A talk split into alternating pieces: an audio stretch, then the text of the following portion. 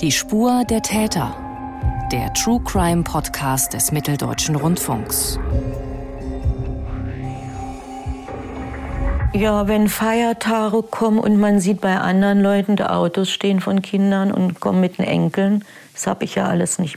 Bei mir könnten auch zwei Autos stehen und es könnten die Kinder mit Enkel kommen. Das Alter wäre ja aber das ist dann manchmal hart. Ostern, Pfingsten, Weihnachten. Das sagt Evelyn Gabert. Sie hat ihre beiden Kinder verloren. Eine Tochter kam bei einem Verkehrsunfall ums Leben und die andere Tochter fiel im Alter von neun Jahren einem bisher nicht geklärten Verbrechen zum Opfer. Noch immer hofft Evelyn Gabert, dass der Täter, der für den Tod ihrer Tochter Daniela im Jahr 1988 verantwortlich ist, gefunden und vor Gericht gestellt wird. Dass die ganze Sache dann wenigstens zum Abschluss kommt. Ich meine, mein Kind kriege ich davon nicht wieder. Aber es muss doch irgendwie einen Abschluss haben, die Sache. Es kann doch nicht einer machen, was er will. Muss doch irgendwie auch bestraft werden. Wer dieser er ist, da hat Danielas Mutter eine ganz konkrete Vermutung. Darüber sprechen wir. Und natürlich auch ganz generell, was geschah damals? Was ergaben die Ermittlungen der Polizei? Der Polizei der DDR, muss man dazu sagen, denn das Verbrechen ereignete sich kurz vor dem Mauerfall in der Nähe von Halle an der Saale. Und wie stehen die Chancen, dass der Fall mit modernen kriminalistischen Methoden doch noch gelöst wird? Damit sage ich Hallo und willkommen zu dieser Podcast-Episode von Die Spur der Täter. Mein Name ist Mathis Kiesig und unsere Spezialistin für den heutigen Fall ist meine Kollegin Konstanze Jakob aus der MDR-Redaktion Kripo Live. Hallo Konstanze. Hallo Mathis. Konstanze, du hast uns gesagt, gesagt, dieser Fall ist einer unter sehr vielen, mit denen du dich für Kripo Live schon beschäftigt hast und auch für die Spur der Täter. Doch dieser Fall ist insofern etwas Besonderes, weil er dich einfach nicht loslässt. Den begleitest du jetzt schon ganz viele Jahre. Warum ist das denn so? Was unterscheidet diesen Fall von anderen? Was hat dich da auch am Schicksal von Daniela Gabert so mitgenommen? Also ich habe die Mutter kennengelernt und ähm, habe natürlich sofort gespürt, wie sehr sie unter dem Verlust des Kindes leidet und heute auch noch. Also es ist schon über 30 Jahre her, aber sowas lässt einen halt nicht los. Ich glaube, ein Kind zu verlieren ist so ziemlich das Schrecklichste, was einer Mutter passieren kann. Und natürlich auch, wie sie damit umgeht, mit dieser Ungewissheit, dass sie eben nicht weiß, warum ist das passiert, wer ist dafür verantwortlich und warum ist ausgerechnet ihre Tochter zum Opfer dieses Verbrechens geworden und ähm, dass sie damit leben muss, dass eben die verantwortliche Person dafür eben noch nicht bestraft worden ist. Und inwiefern spielt es eine Rolle, dieser außergewöhnliche Umstand, dass auch die zweite Tochter ums Leben gekommen ist? Naja, ich, ich denke, ich habe die Frau kennengelernt und ähm, sie wirkt also erstmal wirkt sie sehr abgeklärt, aber das hat, glaube ich, was damit zu tun, dass, dass sie so viele Verluste erlitten hat, dass sie so quasi so ein bisschen wie abgestumpft ist emotional. Äh, trotzdem spürt man aber natürlich diese Mutterliebe und wenn man so viele Schicksalsschläge erleben musste, dann also mich hat es beeindruckt, wie sie damit umgeht. Und ich habe sie auch gefragt, wie sie damit überhaupt leben kann. Jemand anders würde sich dann vielleicht auch ähm, was antun oder so aufgrund dieser, dieser großen Last. Und sie sagte so, nee, nee, also Selbstmordtyp wäre sie überhaupt nicht. Und was sie einfach wirklich auch am Leben erhält, ist halt diese Hoffnung, dass dieser Fall noch geklärt wird. Jetzt haben wir den Namen Daniela Gabert schon mehrmals genannt, aber noch kein richtiges Bild von ihr vor Augen. Beschreib uns doch das Mädchen bitte mal. Wie können wir uns denn Daniela vorstellen? Also das habe ich die Mutter auch gefragt und ähm, sie hat sie als eigentlich ganz normales neunjähriges Mädchen beschrieben. Ich glaube, das Besondere an Daniela war, dass sie sehr aufgeweckt war, ein sehr kontaktfreudiges Kind war. Sie hat ganz viel draußen gespielt. Das war so ein kleines äh, Springensfeld und ähm, war eigentlich im Vergleich auch zu ihrer Schwester naja, wie ein kleiner Junge. Sie hat viel mit Tieren gespielt und hatte so kleine Ritterfiguren und Puppen haben sie nicht interessiert. Und sie war sehr empathisch, also sehr verkuschelt auch. Ja. Wenn sie was angestellt hatte, dann konnte man ihr nicht lange böse sein, weil sie kam dann an, hat mit der Mutter gekuschelt und hat gesagt, ah, ich mach's auch nie wieder und so. Also das war sowas, woran sich die Mutter ja auch sehr liebevoll erinnern konnte. Danielas Mutter Evelyn Gabert beschreibt ihre Tochter so. Sie hatte ähm, eine Ausstrahlung, Sie kam mit allen Kindern zurecht. Im Kindergarten, die Kindergärtnerin sagte, ich weiß nicht, die kommt mit allen zurecht. In der großen Gruppe, in der kleinen Gruppe, wo sie sie hinsteckt, dann jeder kommt mit denen zurecht. Sie war sportlich. Damals Juren Spartakia, da hat sie Medaillen geholt. Opas Liebling, mit den Tieren, viel rumgemacht. Mit dem Fahrrad ist immer rumgesaust. Die wollte immer raus.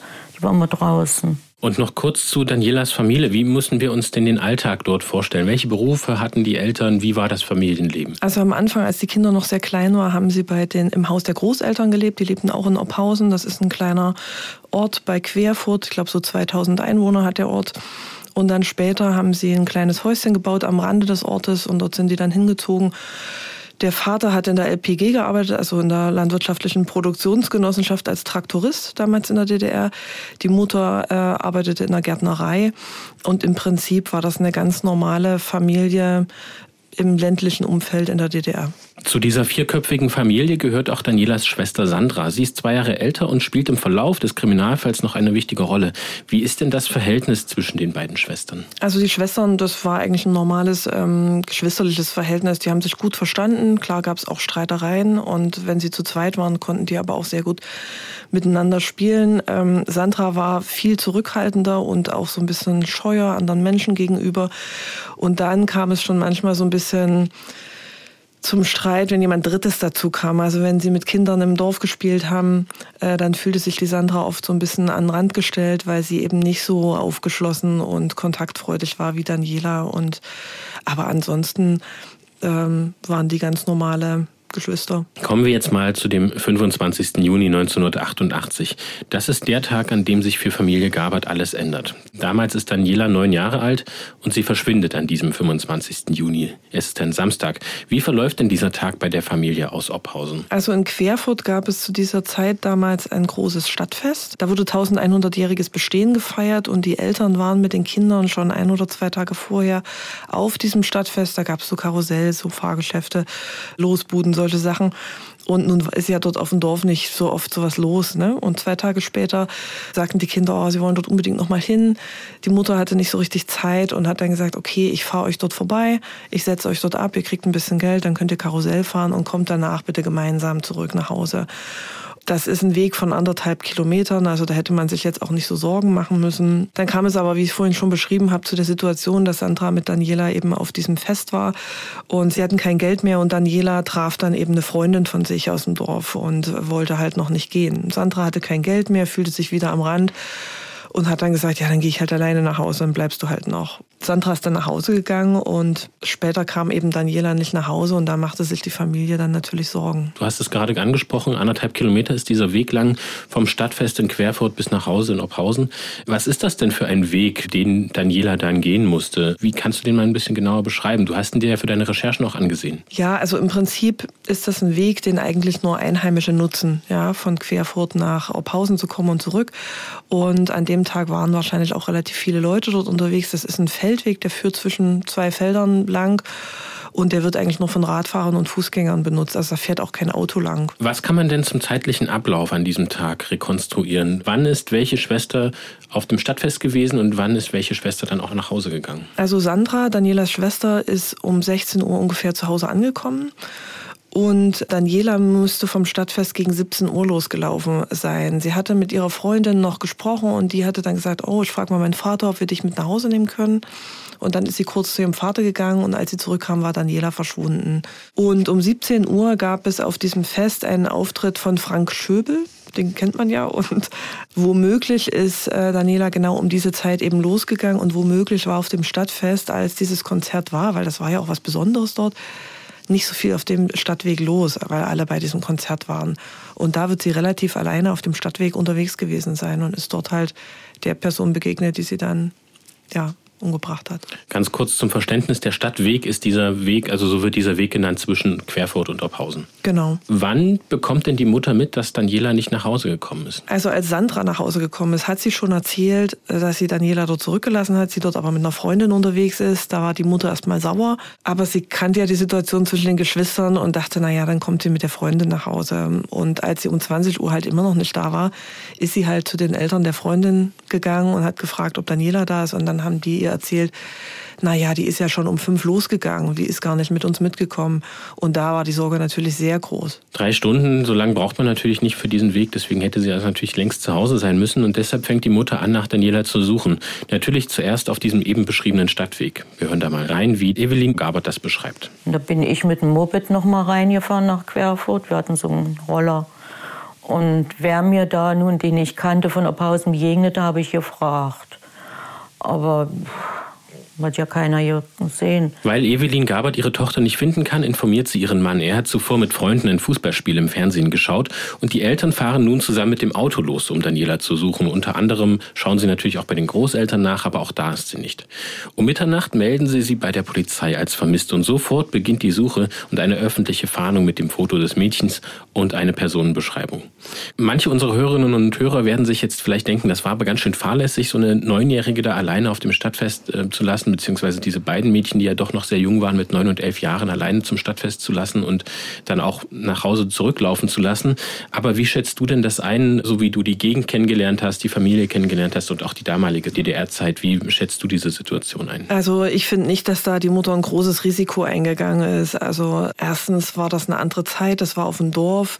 Man darf auch nicht vergessen, dass es in der DDR offiziell keine Kriminalität so richtig gab. Das sozialistische System sollte halt funktionieren und da wurde man auch nicht über ähm, Gewaltverbrechen so informiert, wie das heute ist. Es gibt auch heute ganz andere Wege davon zu erfahren und das gab es alles damals nicht. Also es war noch viel mehr eine heile Welt, sage ich mal, als heute.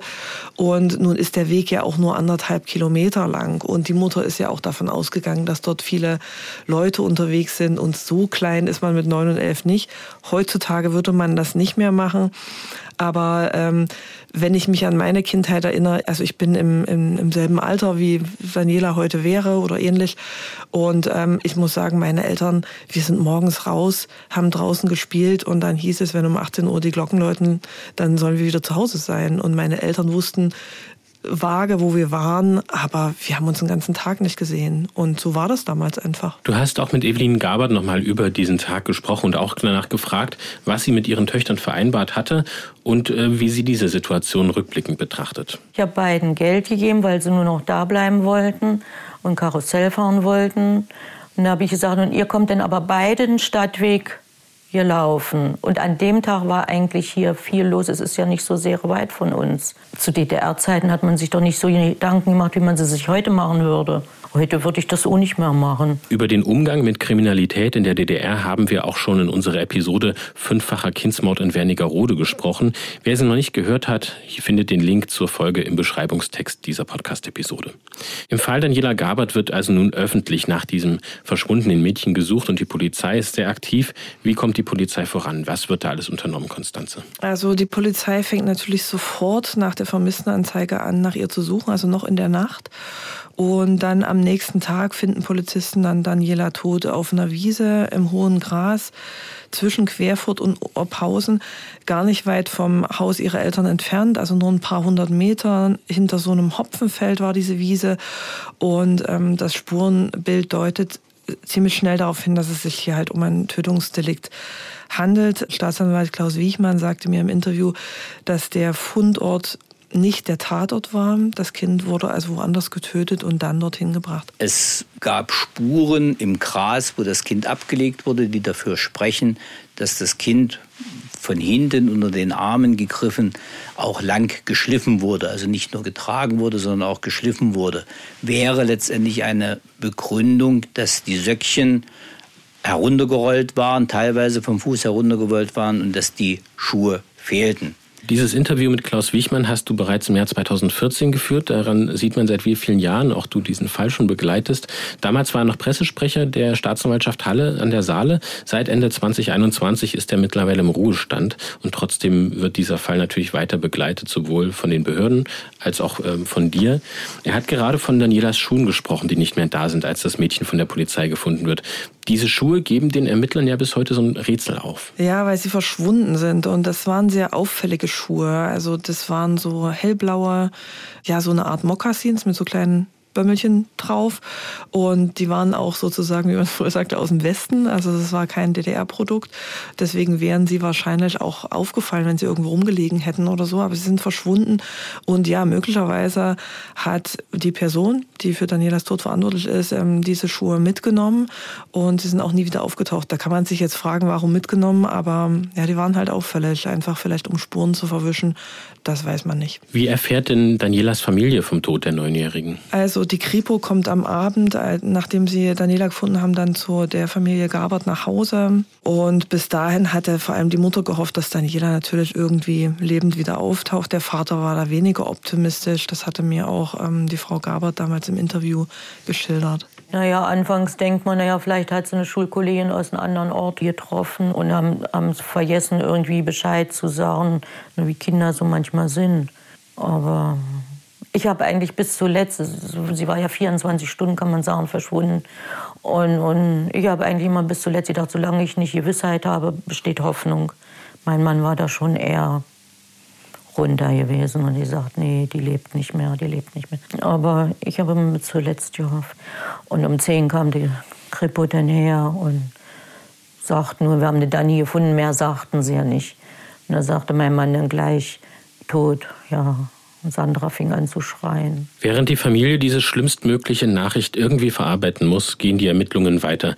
Was ergeben denn die ersten Untersuchungen, insbesondere die der Rechtsmedizin, etwa zur Todesursache? Also die Todesursache war Ersticken. Offensichtlich hat ihr jemand den Hals zugedrückt, sie ist dann erstickt. Aber Herr Wiechmann hat mir gesagt, dass es möglicherweise keine Tötungsabsicht gab. Es könnte sein, dass Daniela geschrien hat und sie dann einfach ruhig gestellt werden sollte und das ging dann schief. Aber er hat gesagt, das Verletzungsmuster wäre ein anderes, wenn man in Tötungsabsicht äh, zugedrückt hätte. Und deswegen kam es vielleicht auch nicht zum sexuellen Übergriff. Das ist eine Vermutung. Ne? Also es gab keine Spuren sexuellen Missbrauchs. Das Kind war voll bekleidet und lag einfach äh, dort äh, tot im Gras. Die Rechtsmediziner haben dann die Kleidung des Kindes unter die Lupe genommen und was sie damit gemacht haben, hat mir dann auch Staatsanwalt Klaus Wichmann erzählt. Das sind aufwendige Ermittlungen gewesen. Man hat Textilfasern verglichen, ob es Fremdfasern an der Bekleidung der Geschädigten gab. Da sind Spuren gesichert worden, die Verunreinigungen an der Bekleidung. Man hat versucht, das zuzuordnen wo kommt diese Bodenprobe her, wo kann es gewesen sein, wo kann der eigentliche Tatort sein. All das verlief ohne Ergebnis. Was die Kriminaltechniker aber finden, ist eine vielversprechende Spur auf dem weißen T-Shirt des Mädchens. Und dazu nochmal Klaus Wichmann. Das ist eine Blut-, Speichel-, Sperma-Mischspur gewesen auf dem T-Shirt auf der linken Seite. Und das war 1988, 1989 diese untersucht worden. Es ist einer Vielzahl von männlichen Personen, über 30 Personen, eine Blutprobe entnommen worden. Manche konnte man ausschließen. Etliche Personen passten zu dieser Spur, wo man sagen musste, sie können Verursacher der Spur gewesen sein. Das war aber keine eindeutige Zuordnung. Vielleicht noch mal ganz kurz zu dieser Mischspur aus Blut, Speichel und Sperma. Wie lässt sich die denn erklären, diese Auffindung? Also erstens wurde geschaut, ob es ähm, Verletzungen auch bei Daniela gab, äußerliche, sodass das Blut hätte von ihr sein können. Ähm, und zweitens hattest du gesagt, es hat keinen sexuellen Missbrauch gegeben, aber irgendwie muss ja das Sperma dann dort in diese Spur mit hineingekommen sein. Die Frage stelle ich mir heute noch tatsächlich. Ähm, der Wiechmann hat mir erzählt, diese Spur befand sich ja auf diesem T-Shirt und als Daniela gefunden wurde, hatte sie ihre Windjacke an. Das heißt, ähm, das T-Shirt war unter der Windjacke. Sie hat sie offensichtlich bei diesem Übergriff nicht angehabt und möglicherweise hat ihr der Täter diese Jacke im Anschluss wieder angezogen und dann das Mädchen dort abgelegt, wo sie gefunden wurde. Nähere Informationen, wie diese Spur zustande gekommen ist, gibt es leider nicht. Man muss ja auch bedenken, dass es damals Ende der 80er Jahre und auch Anfang der 90er Jahre noch nicht diese DNA-Technik gab, wie wir sie heute kennen. Ja, das stimmt. Damals gab es auch diese Datenbank noch nicht, die es heute gibt, wo eben der genetische Fingerabdruck von bekannten Straftätern und Straftäterinnen festgehalten wird und gespeichert wird für Abgleiche. Die DNA-Analytik entwickelte sich erst in den 90er Jahren und es war ganz spannend für mich zu erfahren, wie das damals funktioniert hat, welche Kriminaltechnik technischen Möglichkeiten es damals gab. Und darüber habe ich mit Kriminaltechniker Ronald Braune gesprochen. Also ich muss Ihnen dazu sagen, dass äh, bereits in den Jahren um 1988 äh, genauso akribisch Spuren gesichert wurden wie heute.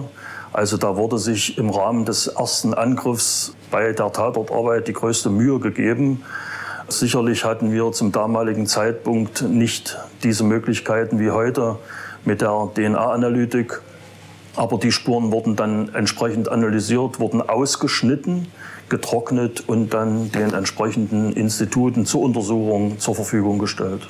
Damals wurden Blutspuren mittels Blutgruppenbestimmung analysiert und wurden mit bestimmten Tätern, die bereits einlagen, verglichen. Wir haben jetzt gehört, wie akribisch diese Mischspur aufbereitet wurde. Was können die Ermittler damit dann am Ende anfangen? Kommen Sie damit irgendwie weiter? Naja, nur bedingt. Der Wiechmann hat ja schon beschrieben, dass es verschiedene Verursacher dieser Spur gewesen sein könnten. Leider gab es eben bei so einer Blutgruppenanalyse gibt es eben keine sichere Bestimmung eines Täters. Man kann den Täterkreis nur eingrenzen, aber man kann keinen Täter zu 100 Prozent identifizieren. Das ist eben das Problem. Es gab allerdings aufgrund von Zeugenhinweisen einen Verdächtigen. Klaus Wiechmann hat mir erzählt, wie sie dann auf diesen Verdächtigen gekommen sind. Es sind eine Vielzahl von Zeugen gehört worden. Man hat versucht, das sogenannte Wegzeitdiagramm, also eine Rekonstruktion, wer war wann wo, was konnte diese Person sehen. Und das war alles konzentriert auch auf diesen Verbindungsweg zwischen Querfurt und Ophausen. Und im Zuge dieser Ermittlungen ist man dann auch auf diese Person gekommen, die sich im besagten Zeitraum, wir kennen ja das Datum und auch die Uhrzeit, wo das Kind letztmals gesehen wurde, dann danach dort in diesem Bereich des Weges, dieses Verbindungsweges, dann sich auch aufgehalten hat. Das, so ist man auf diese Person gekommen diese Person, sagt der Staatsanwalt Klaus Wichmann. Konstanze, erklär uns doch mal, wer ist diese Person? Der junge Mann ist ein 24-jähriger äh, Nachbar von der Familie Gabert. Also er hat nur zwei Straßen weiter gewohnt. Daniela und er, sie kannten sich wahrscheinlich vom Sehen. Mehr Bezugspunkte konnte man auch im Nachhinein dann nicht mehr feststellen. Zeugen sagen aus, dass dieser Mann sich auf jeden Fall zur Tatzeit, also irgendwann kurz nach 17 Uhr dort auf diesem Verbindungsweg zwischen Ophausen und Querfurt aufgehalten haben soll. Und bei dem Verdächtigen gibt es eine Besonderheit, auf die Staatsanwalt Klaus Wiechmann auch eingegangen ist. Zu dem jungen Mann muss man sagen, dass er eine geistige Behinderung hatte, dass er also eingeschränkt geistig nur fähig war. Er hat dann selber in den Vernehmungen eingeräumt, auf das Mädchen gestoßen zu sein. Er wollte nach Querfurt. Sie kam von Querfurt, von dem damaligen Fest zurück und wollte nach Hause. Und er habe das Mädchen auch angesprochen. Das sind Sachen, die er tatsächlich eingeräumt hat. Rekapitulieren wir nochmal. Die neunjährige Daniela Gabert verschwindet am 25. Juni 1988 auf dem Rückweg von einem Stadtfest in Querfurt. Sie hat es gemeinsam mit ihrer Schwester besucht. Den Weg nach Hause hatten die beiden aber getrennt angetreten. Als Daniela auch am Abend nicht daheim ist, informiert die Familie dann die Polizei und die findet die Leiche des Kindes am nächsten Tag nur unweit entfernt vom Elternhaus auf einer Wiese im hohen Gras. Das Mädchen wurde erwürgt und Zeugenhinweise führen schließlich zu einem Verdächtigen. Ein 24-Jähriger aus dem gleichen Ort wie Daniela. Er ist geistig behindert und wie wir nun erfahren, hat er auch den Kontakt mit Daniela eingeräumt. Das klingt nach einer schnellen Lösung des Falles, Konstanze? Oder wie geht es damit weiter? Ja, also der junge Mann kommt erstmal mehrere Monate in Untersuchungshaft, doch mit der Zeit gibt es Zweifel daran, dass er wirklich derjenige ist, der für den Tod von Daniela verantwortlich ist. Und Klaus Wichmann sagte mir auch, aus verschiedenen Gründen musste der Tatverdächtige dann tatsächlich auch ausgeschlossen werden. Das ist einmal die Widersprüchlichkeit seiner Aussagen gewesen. Er räumt es ein, er räumt es teilweise ein und widerruft dann. Es ist versucht worden, mit dem Verdächtigen eine Rekonstruktion durchzuführen, dass er also den Weg abläuft, dass er zeigt, wo er auf das Mädchen getroffen ist, dass er zeigt, äh, wo er mit dem Mädchen stand, letztendlich wo er das Kind abgelegt hat.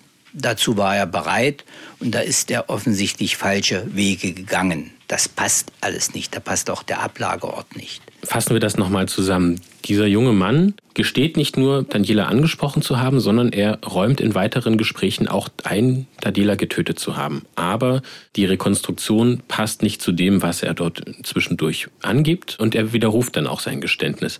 Der einzige Verdächtige hat die Tat also erst gestanden, aber kein richtiges Täterwissen. Was bedeutet das für die Ermittlungen? Er sollte ja anhand einer Puppe auch zeigen, wo er Daniela abgelegt hat. Er hat auch genau geschildert, was, wie er Daniela angesprochen hat, wie sie reagiert hat und so weiter. Aber die objektiven Spuren haben das nicht belegt, was er erzählt hat. Es gibt Menschen, die gestehen Taten und haben sie aber trotzdem nicht begangen. Warum sie das machen, da gibt es sicher psychologische Gründe, da will ich gar nicht näher drauf eingehen, aber allein aufgrund eines Geständnisses wird niemand eingesperrt oder verurteilt. Jedes Geständnis muss irgendwie durch objektive Spuren tatsächlich auch belegt werden und das konnte man hier einfach nicht. Was ist denn mit dieser Mischspur von Danielas T-Shirt? Inwiefern passt die zu diesem Verdächtigen? Also es gab ja diese Blutgruppenanalyse und äh, anhand der Blutgruppenanalyse hätte er es tatsächlich sein können. Aber wie gesagt, dadurch, dass man eben keine, keinen Täter über so eine Blutgruppenanalyse eindeutig identifizieren kann, war auch das nur eine Möglichkeit. Und aufgrund dieser Möglichkeit kann man eben eben da niemanden anklagen. Und er wird dann nach sechs Monaten, glaube ich, aus der U-Haft entlassen, möglicherweise tatsächlich auch unschuldig. Das heißt, der einzige mögliche Verdächtige wird dann erstmal als Täter ausgeschlossen und auch sonst gibt es keine heiße Spur. Wir müssen uns klar machen, dass diese Ermittlungen ja auch kurz vor dem Mauerfall in der DDR stattgefunden haben.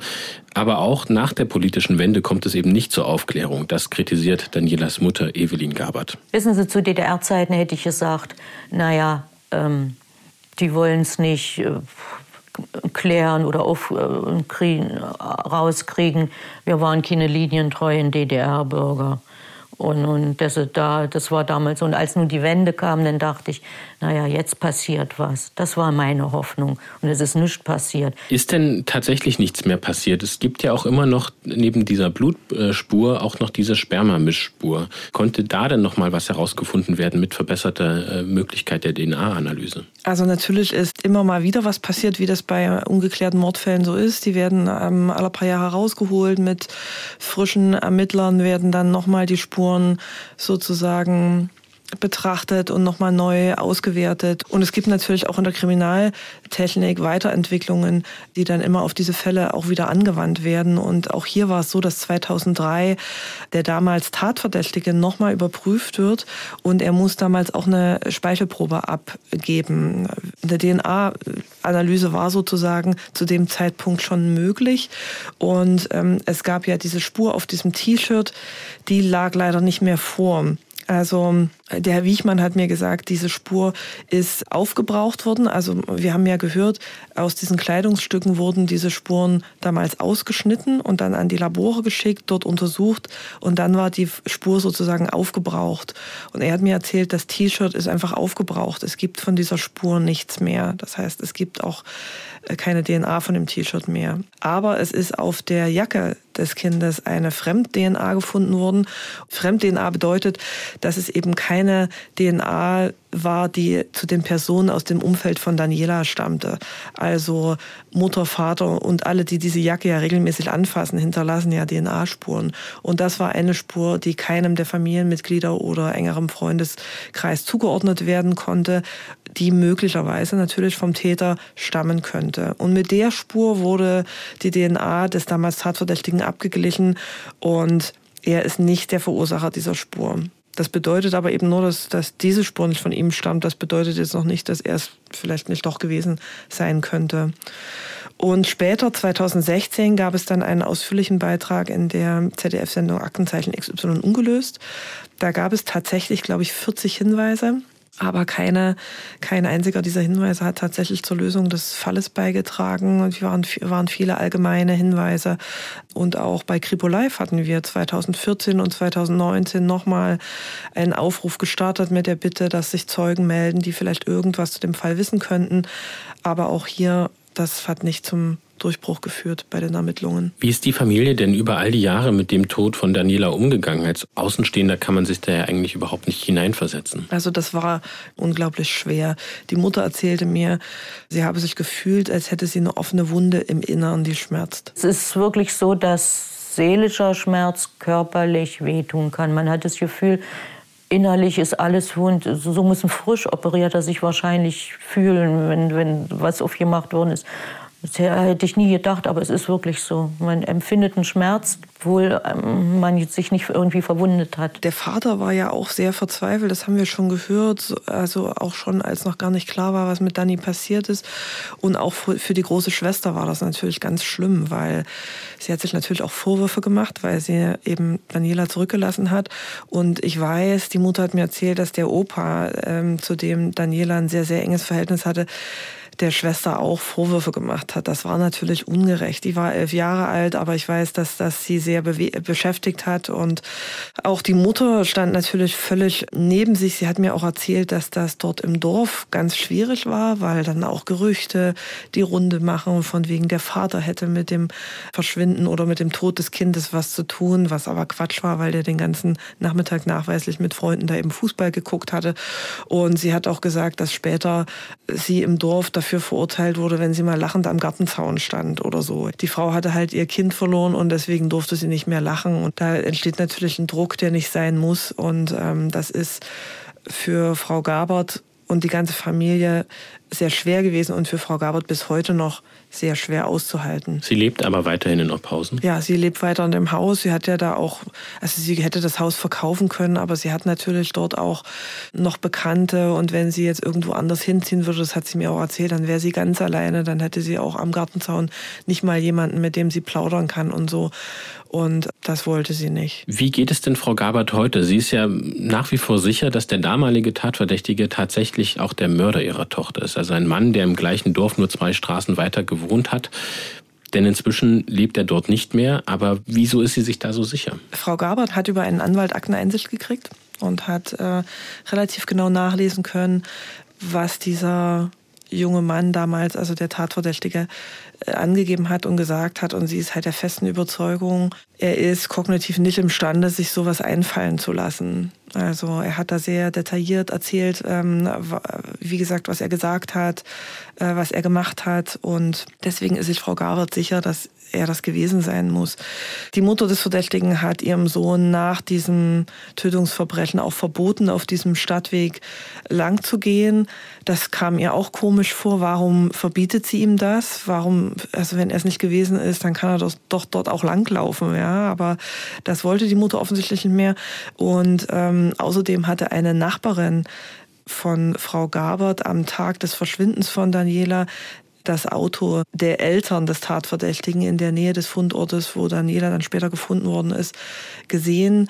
Und ähm, Frau Gabert nimmt an, dass vielleicht der Tatverdächtige Daniela gar nicht umbringen wollte, ihm das irgendwie passiert ist, so ein bisschen wie ein Unfall war und dass die Eltern ihm dann geholfen haben, äh, die Leiche von Daniela eben zu verstecken. Das ist ihre Theorie und da ließ sie sich auch nicht davon abbringen. Und wenn man sich überlegt, dass sie die letzten 30 Jahre Haus an Haus mit dem in ihrer Welt Verantwortlichen für den Tod ihrer Tochter gelebt hat, das ist schon hart, weil sie hat ihn ja immer wieder auf der Straße getroffen. Für diese Theorie, die sie da hat, gibt es natürlich leider überhaupt keine Beweise. Im Interview hat dir Evelyn Gabert auch die Situation geschildert, die für sie dafür spricht, dass der damalige Verdächtige der Täter ist. Es war die erste Begegnung zwischen ihr und der Mutter des Verdächtigen. Wir begegnen uns mit dem Fahrrad. Die duckte sich auf Emma. Ich dachte, wenn jetzt sich die Erde aufmachen würde, wäre die weg. Ich meine, wenn ich ein reines Gewissen habe, verhalte ich mich anders. Im Gegenteil, wenn ich hundertprozentig davon überzeugt wäre, mein Kind hat nichts getan, da hätte ich vielleicht die Frau angesprochen, hätte gesagt, die sind falsch, der hat nichts getan. Die konnte mich ja nie ansehen. Es sind so viele äh, Kleinigkeiten. Kripo war felsenfest davon überzeugt, da war es. Und, und so wie die sich verhält, kann ich mir nicht denken, dass das nicht war. Sie hat aber auch immer gesagt, also sie will auch nicht, dass jemand Unschuldiges ins Gefängnis kommt. Ne? Für sie sprachen halt diese vielen kleinen Hinweise dafür, dass er es gewesen sein muss. Und es, er ist ja sozusagen auch alternativlos verdächtig. Ich glaube, sie will einfach auch nur abschließen damit. Du bist bei deinen Recherchen auch diesem Mann zufällig begegnet, als du Frau Gabert besucht hast. Welchen Eindruck hast du denn da gewonnen in dieser kurzen Begegnung? Ja, ich war mit Frau Gabert auf dem Friedhof. Sie wollte mir die Gräber ihrer Töchter zeigen und da lief der Mann über den Friedhof und da war Frau Gabert auch ganz aufgeregt und hat gemeint, ja, das ist er, das ist er. Sie hat mir die Geschichte vorher ziemlich detailliert auch erzählt und ich war dann natürlich auch emotional da irgendwie gefangen und dachte so, mir juckt es in den Fingern tatsächlich den anzusprechen und zu fragen, ob er was damit zu tun hat. Ich habe das dann natürlich nicht gemacht, weil ähm, wie schon erwähnt, der Mann ist geistig behindert und man weiß ja auch gar nicht, was man mit so einer Frage auslöst. Und egal wie der reagiert hätte, man kriegt keine Antworten auf die Fragen, die man da hat. Und ähm, der war sechs Monate in U-Haft in der DDR. Da weiß man auch nicht, was das mit ihm gemacht hat. Noch dazu wenn er vielleicht unschuldig ist. Inwiefern gibt es denn heute noch Hoffnung, dass der Fall doch noch geklärt wird? Ähm, sind denn noch ausreichend Spurenträger vorhanden, wenn eben diese Mischspur mittlerweile nicht mehr da ist, um überhaupt noch irgendwie zukünftig vielleicht doch noch einen Täter zu überführen? Ja, also das T-Shirt mit der Mischspur ist sozusagen durch die Spurenanalyse ja aufgebraucht worden. Diese Jacke mit dieser fremden DNA ist aber noch vorhanden und diese DNA-Spur ist auch noch vorhanden. Und das war auch Staatsanwalt Wichmann ganz wichtig zu betonen. Spuren an der Kleidung sind ja vorhanden. Die Bekleidung ist noch da. Der Anorak liegt hier noch vor in den Asservaten, sodass auch gegenwärtig, denke ich, noch eine reale Möglichkeit besteht, einen DNA-Abgleich durchzuführen, wenn man denn eine verdächtige Person hat sodass man auch heute noch durchaus einen Treffer erlangen kann in der Hinsicht, dass man dann zumindest eine Person hat, die Kontakt mit dem Mädchen hatte, letztendlich dann der sie berührt hat, der den Anorak in der Hand hatte. Inwiefern würde es denn Sinn ergeben, mit Menschen, die damals in Querfurt und Pausen gelebt haben, eine DNA-Reihenuntersuchung durchzuführen? Heute ist das ja im Gegensatz zu damals durchaus möglich. Also das habe ich Herrn Wiechmann auch gefragt, weil ich gedacht habe, naja, es gibt diese DNA-Spur in Ophausen wohnen jetzt nicht so wahnsinnig viele Menschen, die auch überhaupt noch in Frage kommen. Das ist ja über 30 Jahre her. Da sind ja auch schon welche gestorben und Leute, die weggezogen sind, machen sie dann in der Regel wieder ausfindig. Aber für mich war das kein Ding der Unmöglichkeit. Und er meinte dann aber, na ja, wenn man den Kreis der möglichen Tatverdächtigen eingrenzen würde, wäre das eine Option. Aber dadurch, dass das ja dort ein Stadtfest war und dort aus allen Himmelsrichtungen Menschen, auch aus anderen Dörfern und Städten kamen, ist die Anzahl der möglichen Verdächtigen einfach zu groß. Und ähm, ich denke, dass es einfach auch was damit zu tun hat. Man braucht so eine Begrenzung, weil das kostet ja auch Geld und Zeit. Und das macht man natürlich nur, wenn dann Aussicht auf Erfolg ist. Nun gibt es ja in anderen Bundesländern auch solche Cold Case Units, die eben lange ungeklärte Mordfälle dann noch einmal unter die Lupe nehmen und tatsächlich klären können. Wir beide haben über den Fall Stefanie Drews mit dem Tod an der Teufelstalbrücke gesprochen. Auch diese Podcast-Episode verlinken wir Ihnen hier an dieser Stelle nochmal, liebe Hörerinnen und Hörer. Wie ist es denn hier in Sachsen-Anhalt, in diesem Bundesland, äh, spielt ja dieser Fall oder in diesem Bundesland liegt ja Ophausen. Gibt es da auch so eine Cold Case Unit bei der Polizei, beim LKA? Gibt es da irgendwelche aktuellen Ermittlungen oder welchen Status hat dieser Fall gerade? Also ich habe jetzt in der letzten Woche äh, nochmal nachgefragt bei der Staatsanwaltschaft, ob da Bestrebungen bestehen, so eine ob es so eine Gruppe gibt, beziehungsweise ob, ob es da Pläne gibt, so eine Gruppe vielleicht, so eine Ermittlergruppe aufzubauen. Das ist nicht der Fall. Nichtsdestotrotz werden diese Cold Cases nicht irgendwie auf die Seite gelegt. Wie schon erwähnt, werden die immer wieder rausgeholt. Natürlich ist das ein personeller und zeitlicher und finanzieller Aufwand. Zu dem Fall von äh, Daniela Gabert bestehen aktuell keine weiteren Ermittlungsansätze, weshalb das Verfahren eben erneut ruht. Wenn es dort aber irgendwelche Hinweise gibt oder wenn in der Zukunft ähm, Ermittelnde sich den Fall wieder vornehmen und dort noch Ansätze finden, dann werden die auch überprüft. Aber momentan ist da nichts geplant. Dass Daniela gestorben ist, ist ja auch nicht der einzige Schicksalsschlag für die Mutter.